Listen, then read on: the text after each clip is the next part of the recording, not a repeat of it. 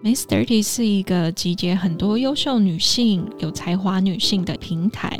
我们常常会探索很多，不管是职涯上、情感上，或是时下话题。我们希望透过 Miss Thirty 的平台，可以了解更多女生的声音跟想法。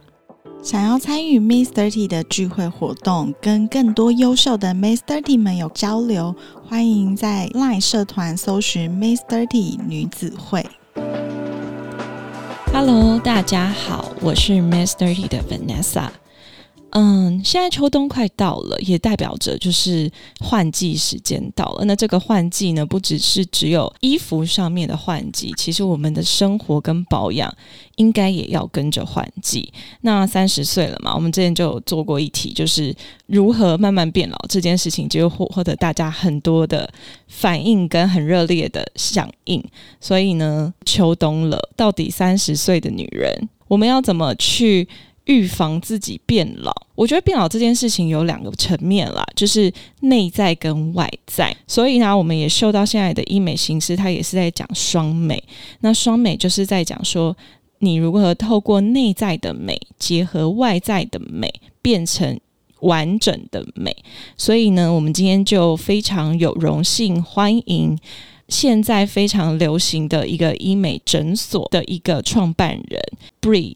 Hello，大家好，我是吉言的 Bree，也可以叫我邦尼。我上次就是去他的就是诊所，我就觉得哇，这个地方好漂亮哦。他就是在东门站，然后他现在有两间店。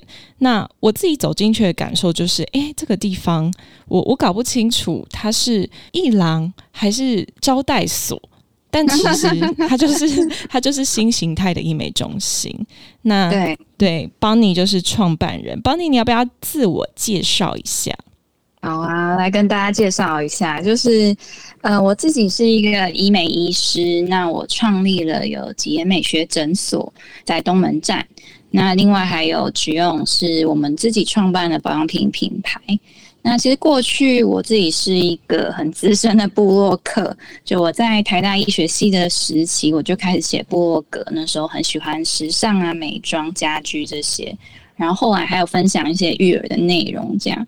所以其实呃，在网络上我也经营蛮久了。嗯，那我想问一下，就是之前可能在那种大医院当过医师，或者是呃门诊科系的医生，他他有可能都会想要自己。另开门路，那是什么样的契机让你走出来？就一开始，其实因为我跟先生就都是在台大医院，然后后来我们又去私立的医院服务一阵子。那后来其实发现说自己对于医美还是有很多的向往，因为其实我个人从小就是跟医美的关系很密切。其实我家没有任何人是医生，但是因为想。然后就是自己有一些痘痘的困扰，所以妈妈就带我常常去医美做治疗。这样，那所以我其实觉得说自己一直对美都是有很大的兴趣，不管是在外在还是内在，就比如说打扮啊、保养，还是内在，比如说饮食，或者是呃各种各样的保养秘方这样。所以后来其实，在大医院，我那时候是在外科嘛，嗯。就是开始去做一些非常就是关于疾病的这些的研究。那但是后来跟先生就觉得说，呃，其实美这块其实有很多可以做的，所以我们两个就先到连锁体系去。嗯，那在里面的时候，其实觉得冲击很大，就跟我们以前想象中的医美其实是很不一样的。嗯，那所以后来我们就是。也过一段时间的观察，然后跟磨练，我们觉得还是要自己开一间跟别人都不一样的医美诊所。嗯，那你是几岁创业的？应该是三十岁。我觉得很多人创业的时间点真的都是三十岁耶。嗯，我觉得三十岁也到一个年龄，就是很希望确立自己这一辈子要做什么。或者是开始想要留下一点 legacy 给下一代，嗯，但因为我有观察到，就是几言的风格、氛围、环境、品牌定位，它其实跟传统的医美中心还蛮不一样的。你可不可以分享，就是从这边为出发的理念是什么？因为其实就像我说，我跟医美的缘分很深嘛。我从国小就踏入医美，那时候的医美是非常像皮肤科诊所，嗯，就大家都是那种很制式化的，就是老旧灯光啊、候诊区啊这些的。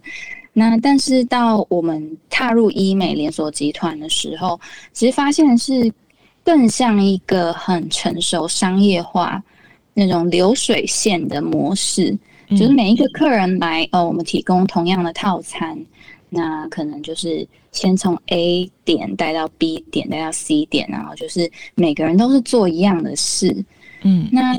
其实当下的感觉，我们两个都还蛮震撼，因为其实我跟先生从大医院出来，我觉得我们都还留有很多医师这种为客人着想的这种想法。嗯，那可能我们在连锁里面会觉得说，大家都是做同样的模式，但是又不是每个人都需要同样的这个套餐。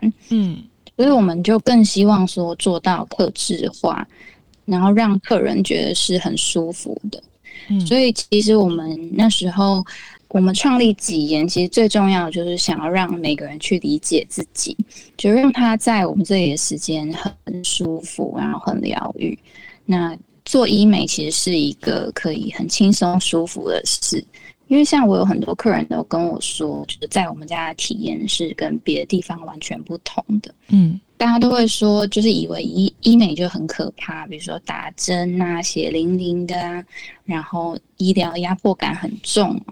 但是其实我是希望说，体验就像一个 SPA 一样，就是你去 SPA 一定是受到疗愈，是舒服，然后让自己感到开心的。那我觉得医美其实也做得到。嗯，刚刚在讲的其实都是比较是几言的理念跟氛围。那嗯因为其实现在我自己观察啦，就是八零九零后他们对于医美的这个趋势，比较喜欢保留自己原来的样貌，然后微微的做一些补充或者是调整。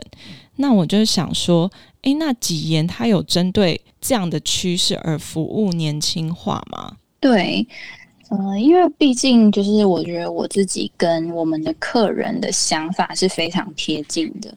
我自己也是一个医美热爱者，那我自己更是就是网络上都很 keep 在那种很前面的角色。我自己是这样觉得，就是我知道大家的需求是什么。那年轻人的话，我觉得现在的世界的整个氛围就是希望说保留自己一些的瑕疵是没有关系的，不像几年前，就是每个人都一定要像所谓的完美脸，就是比如说苹果肌很蓬、鼻子很挺、下巴很尖这类。但是现在大家诶有一点斑呐，有一点皱纹，那其实都是 OK，或者是晒得很黑。其实大家都可以在这些里面找到自己独特的审美。嗯，那我觉得我们提供的就是说，第一个就是专业性，就是因为其实美它还是有一定的准则在。比如说，一个人走进来，他虽然说：“哎，我喜欢我的高颧骨，就是他可能很欧美感。”但他说：“我就是觉得不知道为什么看起来不好相处。”但是不好相处这一点，其实他可能跟很多东西有关，比如说他的泪沟，因为其实高颧骨可能中间很多人都是比较扁平的，还有黑眼圈，或者是他的皱眉，就是比较属于眉头深锁那一型。那我们其实还是需要去做一个整体的评估，嗯，它可以去保留它的美，但是我们还是必须。有专业化去告诉他说，你可以选择哪些是可能可以改善你这部分的问题。对，像我自己就有去体验，嗯，就是给邦尼他服务过。我本身自己的问题就是我长得比较严肃一点点，那其实就是可能来自于我的抬头纹跟泪沟，然后跟法令纹。就是年纪稍长，这些东西痕迹就是会越来越明显。对，然后我就是我有去你们那边就是做过之后，然后我的客户或是朋友看到我都说：“哎，你好像变年轻了。”嗯，对，但是但是我我觉得就是这一点点小小的改变，就是真的会让你变得比较有自信，然后一般人其实他们也看不出你到底做了什么事情。我觉得我追求的就是这个东西。对，这就是现在大家普遍喜欢的。那我们也很重视说，每个人其实他可以保留他自己的想法。像一般大家对医美的想法，就是呃，咨询师就会不停的做销售，推一些自己不需要的东西。嗯，但我其实很重视这一块，就是你一定要去听每个人的需求是什么。也许有人就是不想要被发现，有些人只是想要微调，或者是他只是想要做一些内在，比如说像我们有一些减重啊，一些比较偏保养型的课程这些的，我们就可以提供这样的服务给他。嗯，几言的外在的保养服务项目有分哪些类别啊？嗯，其实蛮多的，就是从肤质的调整改善，然后抗老的，比如说电音波拉提这类的，然后填充注射，就是所有的埋线呐、打针，那还有体态的雕塑，我们有比如说练肌肉的，然后骨盆底肌保养的、冷冻减脂这类，然后还有包含一些呃点滴呀、或者是药物针剂这种。嗯，那我们就是把自己定位在一个微整形的专家。就是你觉得“微整形”这个词对你们来说，你们会怎么去解释？嗯，微整形的话，我们就是可以用最小的伤口、最小的破坏，去达到一个保养抗老的效果。比如说，传统上很多人都会做一些小的手术。那其实手术，因为它本身就是需要开洞嘛，需要把器械伸进去之类的，那创伤一定会比较大。但是我们就是尽量利用打针、针孔这么小的一个伤口，就可以做到很多跟开刀差不多有效的事情。我觉得就就是非常好。嗯，那它的修复期是非常短的。我们很多的课程可能都是没有修复期。那有些的话，我们会说一到两个礼拜的修复期，但其实这过程中都是可能微微的肿胀，也不会说是就是面目全非，不能出门见人这种。嗯，它其实就是一种保养啦，只是换一种形式而已，可以这么说。嗯，那你刚刚有讲到就是外在的轻保养是现在的趋势嘛？那我最近其实常看像 Bling Empire 啊，或者是 Selling the Sunset。就是那些欧美剧里面，他们常常会有一个桥段，就是他们会约好某一天的下午去进行点滴的保养的一个疗程，然后我都会觉得哇，这是什么很荒谬的事情？但好像你的诊所是不是也有提供这样子的服务啊？对，其实点滴一直以来都是一个很受欢迎的疗程，只是近年就是透过这些名人呐，或者是影剧这些来让它的热度更高。因为点滴它就是一个直接注射到你的血液里面的过程，所以它可以更直接的把这些成分带到身体里。因为想想看嘛，我们吃保健食品，它是先从你的消化系统再进去被吸收，其实那个效率一定是比较低的。嗯，所以我们就可以针对你的需求，比如说你需要哪些的营养素，你可能你的诉求是什么，来给你推荐适合的点滴。这样，那现在点滴有哪些类别？嗯，其实它可以针对不同的需求，比如说。嗯，有人是想要生发，有人是想要改善睡眠，那还有比如说美白，这个就是一个已经很很流行的嘛。然后抗衰老啊，减脂、减内脏脂肪，其实有很多可以做的。嗯，那通常这个点滴它的疗程应该是要多久周期一次才会有效果？以目前的配方来说，大多数都是至少一周可以一到两次。那我觉得还是看每个人的需求不同，因为每个人的生活习惯跟身体状况都差非常多。嗯，所以频率上的话，我觉得是要看每个人再去给他建议的。嗯，那如果说对它没错，它就是一个浓缩型的呃保健食品，只是它用不同的方式让你的身体很快速的吸收。那我很好奇，说它一次的费用大概会是落在多少？以我们诊所来说的话，可能就是呃一千内或者是一千出。那比较贵的，可能就像是减脂的、减内脏脂肪的点滴，可能就是两千多这样。不过定价就是以每个诊所跟配方会有不同。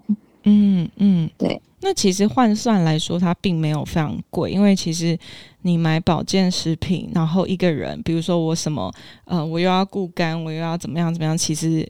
加加起来一个月的费用也没有说非常便宜，所以这样子的保养形式，其实比如说一个礼拜就是留一个小时在那边，也好好的休息一下，感受一下不同的氛围。其实我觉得也是一个蛮时髦的概念。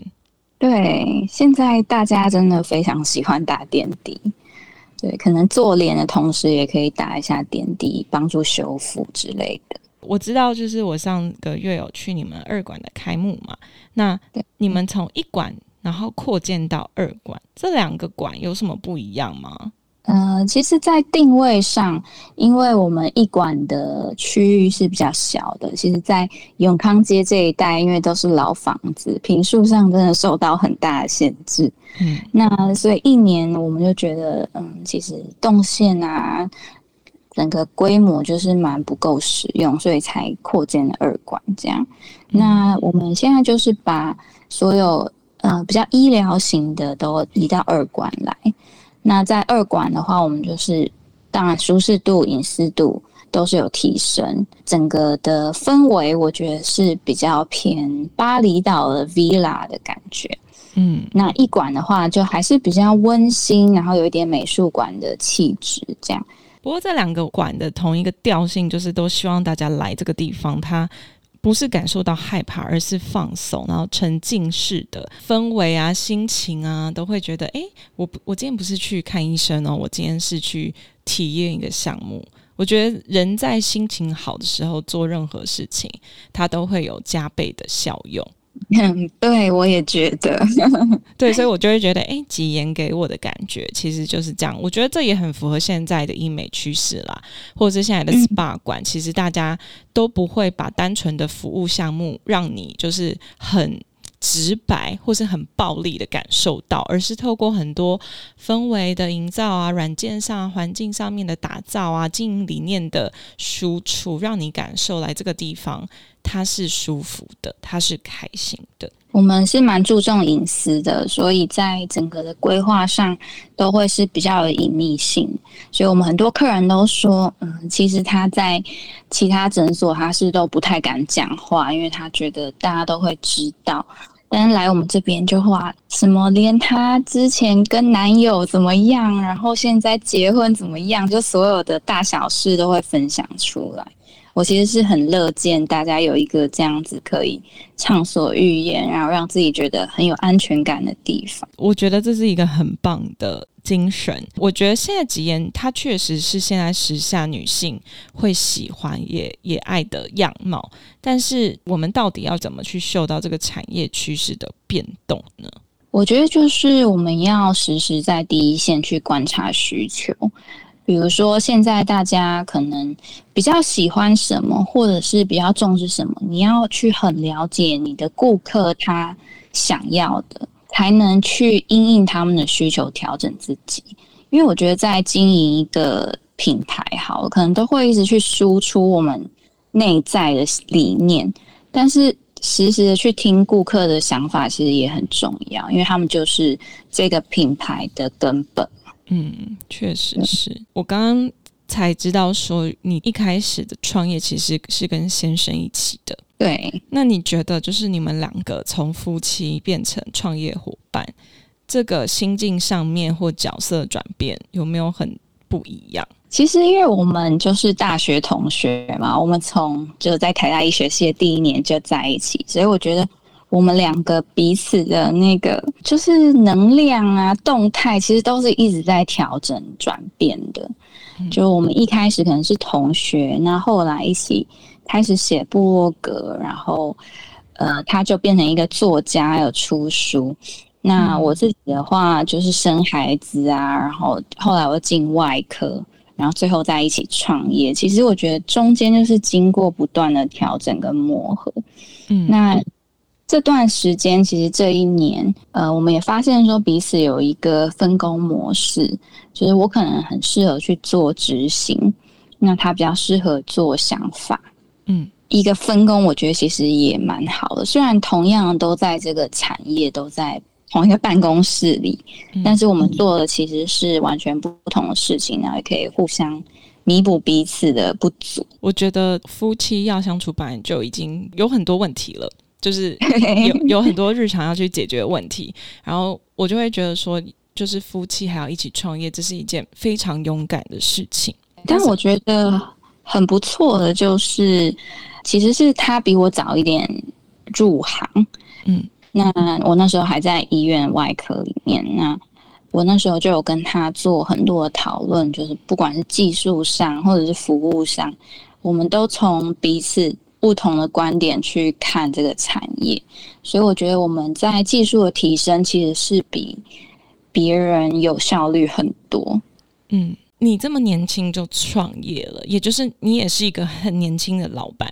leader，就是你平常在带领团队的时候，你觉得核心价值是什么？嗯，我觉得自己要能做到自己想要的那个高度，就是我自己现在还蛮看重执行，因为大家可能都有很多的好点子，东东一言西一语，可是最后能做出来，并且让客人的反馈是好的，其实是一件很有挑战性的事。那我自己的话，就是一个很我自己觉得是 one hundred percent 的一个执行者，就是我想要做到，我就一定会做到。所以我的客人其实都是非常信赖我，其实我的员工也是，就是我必须要给他们这个精神嘛，就是你要有决心去做你想要的事，你要想清楚，那不是说可能有很多的想法却执行不出来这样。嗯，然后我其实现在也受到一个状态啊，就是每一个行业都在说他们人力短缺，你会遇到这样子的事情吗？嗯，其实也是有的，但我觉得医美界其实已经蛮幸运了，就是相比于其他更没落的产业，其实大家都还是看好医美，所以我觉得医美有人离开没错，但是也有很多人愿意进来。离开这点，我觉得其实渐渐的也看多了。嗯，就是因为现在的社会啊，我觉得年轻人，或者是也不用说年轻人啦，就算是三四十岁的人，其实大家都越来越享受素食主义。嗯，就大家都很希望每个东西都能很快速的得到回馈，反而去忽视了长久以来可能慢慢的基本功的累积，或者是客人的累积，自己能力的提升，就会。比较一直去想要去追求，比如说像网红一样，可能一成名就是千万入袋之类的。嗯，那我觉得其实这点应该是整个产业所有的老板都在烦恼的事情。嗯，呃，我们自己觉得比较幸运，就是我们营造出来的这个品牌，其实是有蛮多人愿意相信。嗯，对，因为实际踏进来的人，其实都会觉得说医美是很有希望的。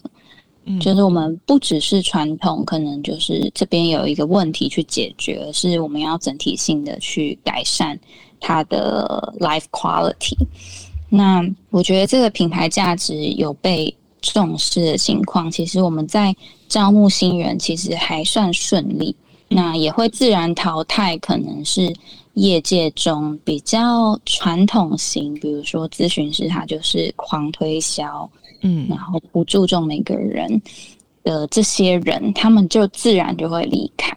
我觉得是一件好事。我自己在因应这个人力短缺的浪潮，呃，我会更加强的是我们员工培训的这个 SOP。嗯，希望说能让所有的人尽快能达到同样的服务水平。我觉得这个是我现在。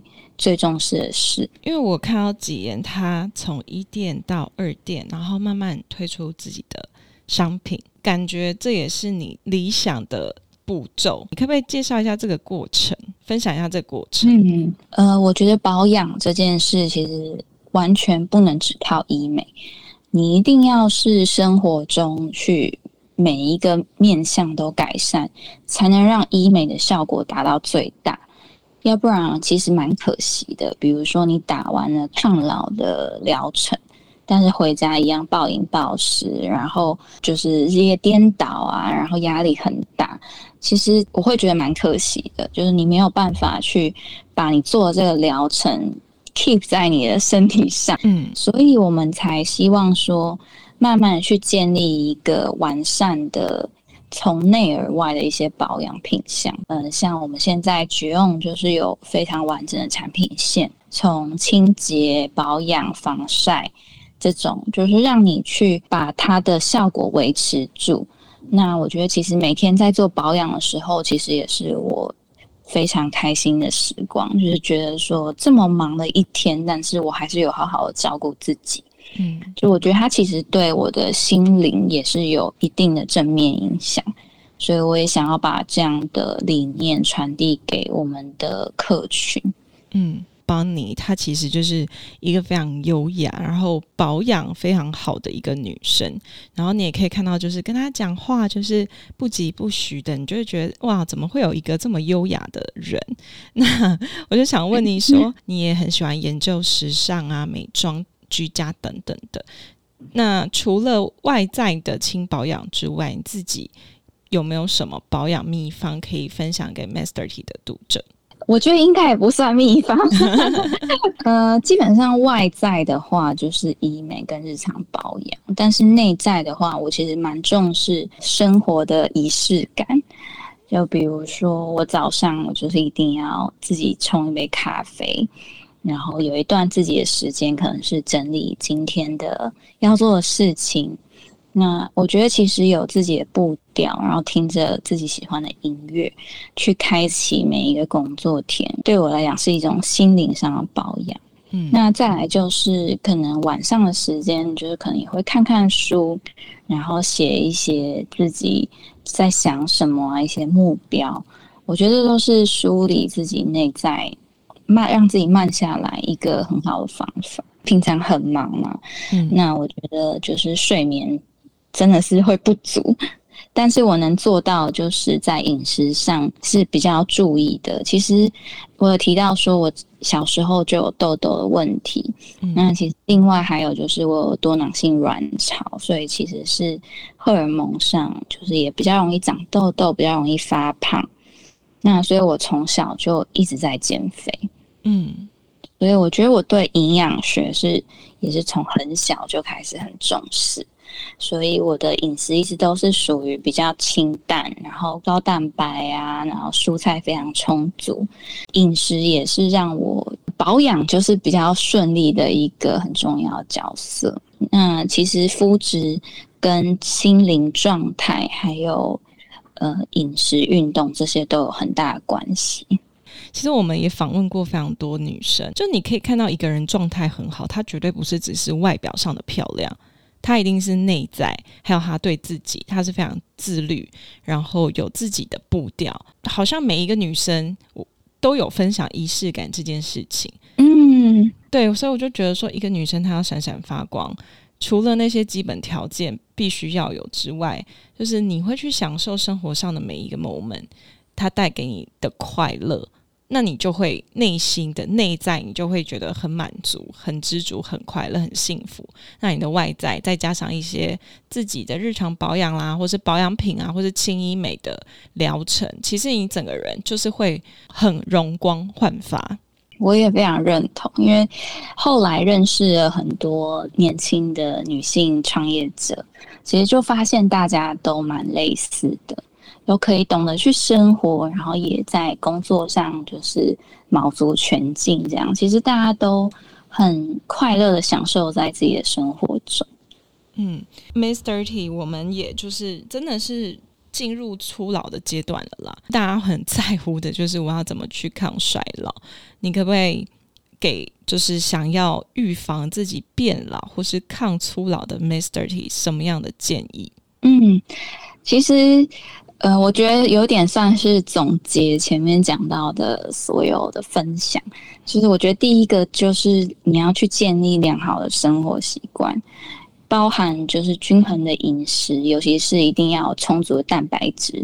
因为我发现现在的人真的太容易 缺少蛋白质摄取。嗯，对。再来就是运动，如果可以的话，一定要做有氧跟无氧的运动，因为有没有运动，其实我觉得脸上其实都看得出来。嗯，那再来是睡眠跟心情的维护，就是这一切都会让你的整个人看起来状态是有差别的。那我觉得大家也不要小看说每天的这样的保养，因为你只要一天进步一点点，其实你累积十年、二十年就会差很多。嗯，那再来就是我觉得适度的医美也是很有帮助，因为你可以去打造可能比较有精神、有自信一点点的自己。其实，呃，你平常也会影响到你的心情。比如说，你可能看起来有精神，你就会觉得你一天的工作也比较顺利、比较开心。其实我们有蛮多客人都跟我们有这样的分享，嗯，所以我觉得如果你能透过外在去影响内在。我觉得也是很值得一个尝试。那从早一点开始去抗老啊，其实，在五十岁真的会差很多。因为其实像我们的客群，除了年轻一辈之外，也有蛮多是五十几甚至六十七十的。嗯，那看了这么多年之后，其实就很明显可以看得出谁是有从年轻时开始保养的人。嗯，那个差别就会差距很大，对不对？对，真的。再来的话，就是每天的保养、防晒跟保湿，这是非常重要的。就是大家虽然五分钟以内一定可以完成的市场会被忽略，但是我觉得这个是你可以未来减少很多努力的一个步骤。那就非常谢谢 Bree 帮你他。跟我们分享这么多，所以其实我觉得这个月我们要探讨的双美浪潮，它不仅仅是针对个人，就是你如何从内在到外在轻医美，然后呃内心调试均衡饮食的保养双管齐下之外，其实我们今天的整个内容也讲到现在医美的形态跟趋势以及市场的方向。那今天就非常谢谢吉言诊所的创办人 Bree 来跟我们分享。嗯，谢谢 Vanessa。对，那如果大家有一些关于就是外在啊、内在的呃问题想要去咨询，都可以在 IG 上或者是在网络上面打几言，你们就可以找到了。然后或是邦尼自己也有在经营自己的 IG，然后你们打 B R E E。是不是就可以搜寻到了？应该可以。对，那如果大家就是有什么问题，就是不好意思请教，当然大家就也可以默默的到他们的店上去询问，他们就会给你们很多关于你的外在啊、内在啊、克制化的一些服务跟建议。那我们今天的 Podcast 双美浪潮就到这边告一段落喽。我是 Miss Dirty 的 Vanessa，那我们就下次见啦，拜拜。